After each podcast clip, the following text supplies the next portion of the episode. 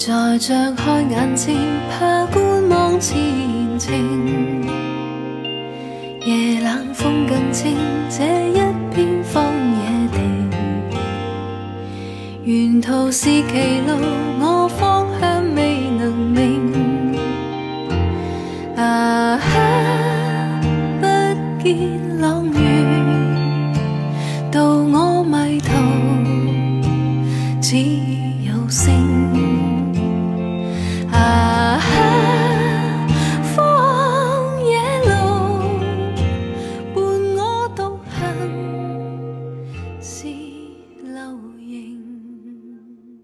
阳光灿烂第三十章：星光引路，风之雨，轻轻听。作者：张嘉文。吃罢夜宵，几男女来到环北路上散步。青鱼闷闷的，有些反常。刘梦轩装作没注意他，大声说：“没球意思，不如回宿舍杀盘棋呢。”可青鱼只顾继续往前走，大家也就随着他。我相信我并不坏。青鱼突然说，声音低沉，也不像要说给谁听，仿佛在自言自语：“我会幸福的。”风姑娘又说：“不知那几人听清没有？”刘梦轩没紧挨他身边，但离得不远，那一字一词，锐响着敲他的耳窝。怎么了？他为何说出这样的话？发生了什么事？又听到什么闲言蜚语不成？他当然想知道，非常想。他更想知道的是，这一切之中是否有什么与他有关？他没问，他没法开口，只是味道不对。他断定出什么问题了？六月的日历整整撕去一半。刘梦轩他们年级在惠泽院张灯结彩举办晚会，这预示着一年一度的送别仪式又拉开序幕。朱棣他们即将滚蛋，而三年前是他们到车站接学弟学妹们进学校的。每年的系列仪式都这般开张，老迎新，新送老已成惯例。而朱棣、老木头他们更早就乱成一团，成天摔酒瓶，半夜三更扯起嗓子对着女生搂吼。阿妹，快快办嫁妆！我急得快发狂。青鱼也有节目，这他不知道，也好些天没见他。他的节目当然就是舞蹈，而且绝对是独舞。而那伴舞的歌有些耳熟，那曲那词，平时不经意听过吧？闭上眼睛，一切失去光彩，感到悲哀。我把双眼睁开，只见道路伸向旷野，没有亲人朋友向我走来。啊，星光灿烂。伴我夜行，给我光明。踏过荆棘苦中，找到宁静。趟过荒郊，我双脚是泥泞。满天星光，我不怕狂风。满心是期望过黑暗是黎明。啊，星光引路，风之雨，轻轻听，带着热情。我要找理想，那理想是和平。啊，星光引路，我要寻梦去，哪怕一路崎岖险峻。这是歌词大意，歌名是星。被青鱼奚落过的邓丽君也唱过，不清楚青鱼为何要选她。她那舞姿曼妙如旧，只是不复过去那阳光白鸽的欢快与轻盈，而是隐隐渗出一种伤感与凄怆。乍看也还沾点告别校园的意思。然而在刘梦轩看来，绝不是那么回事。她那自如舒展的肢体语言，纯粹出自天然的禀赋，或者说是机械性的。他是在借题抒怀吧？反正他嗅得出空气里有一种冷冷的气息，怪异陌生。星光引路，风之雨，轻轻听。他要表达什么？寻一个什么样的梦？他大口的吸烟。刘梦轩，你压根儿不曾真正认识这个姑娘。她内心深处的愿望和梦想是什么？你并不知晓。紧随其后是一个昂扬的大合唱，唱的是金色的秋天。刘梦轩决定开溜，走下那凉阴阴的九十五级石阶，跨出校门。他在翠湖边拎了瓶酒，独自一条街接一条街的逛下去。失落萎靡好些天，什么都不想干，还是喝酒，天天喝。有时一个人，有时是大汉库老叔陪他。他们不大清楚缘由，只晓得他心情不好。随后的一天，在钟楼下，他与青鱼不期而遇。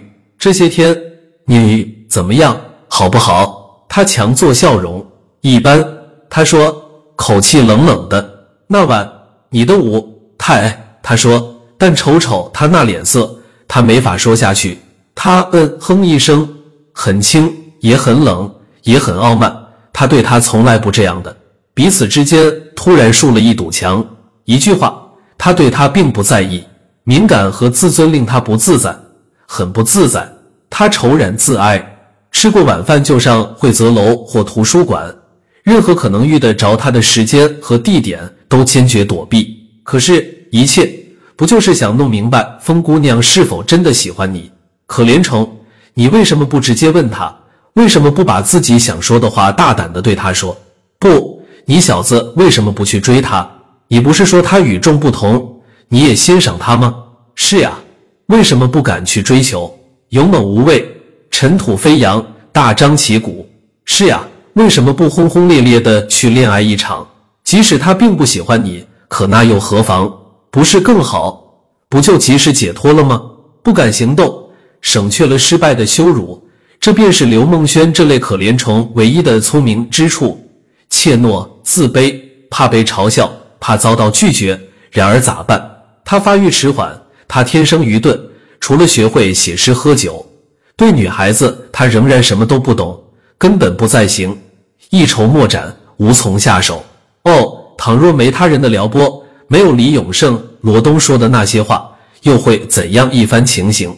就没有那些烦恼了，是不是？或许真是没啥大不了的。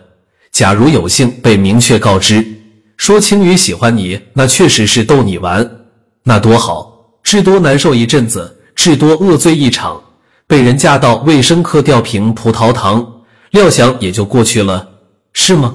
如是说来，心头那种渴望，那种折磨，纯粹只是自作多情催生的莫名可笑的分泌物。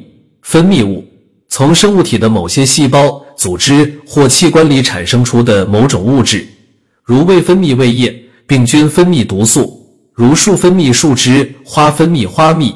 等等，分泌是一个产生并释放某种物质的过程。坠入爱河者的体内，产生了大量的氨基丙类的化学物质，包括多巴胺、去甲肾上腺素，特别是苯乙胺。心理生物学家宣称，当我们被另一个人深深吸引时，苯乙胺就开始工作了。二十岁这年的夏天，刘梦轩坠入爱河，这确凿无疑。他稀里糊涂、理所当然的被一个叫青鱼的女生迷住了，而这一回才算是他真正意义上的初恋吧。反正他总算正儿八经的经受了一场单相思的折磨，终于得知一些事情。青鱼正深陷几个追求者制造的乱纷纷的漩涡。此外，好像也还是那些没完没了的闲话的烦扰罢了。那其中有他要好的朋友郭靖。刘梦轩没有把自己划入他们的行列，因为他没有任何实际的行动。跟青鱼表面上他们依然一清二白，啥事也不曾发生。反正无论从哪方面说，刘梦轩都显得太迟钝，他难堪，渐渐也妒火中烧。跟青鱼一天，他告诉郭靖：“我跟他什么事都没有，你们可是都看见的。以往一直他们也都看得见他和他经常在一起。”他嗅得出，他们也非常想知道他和他是怎么回事，到底有没有什么事，能有什么好事？他妈的，刘梦轩自己做梦都还想晓得呢。就这样，他心情酸溜，却还要一个劲的表清白。对朋友，刘梦轩总是希望自己尽可能多的表现的真诚和慷慨，进而他干脆狠心来个大甩卖。那种疯疯癫癫的女生，只能在一起吹吹牛、聊聊天罢了。他说：“这可怜虫佯装轻松，就这样，自卑和自尊搅拌在一起。他决定抽身。他听见一个声音在脑瓜里发出警告：从今往后，离那疯姑娘远些。”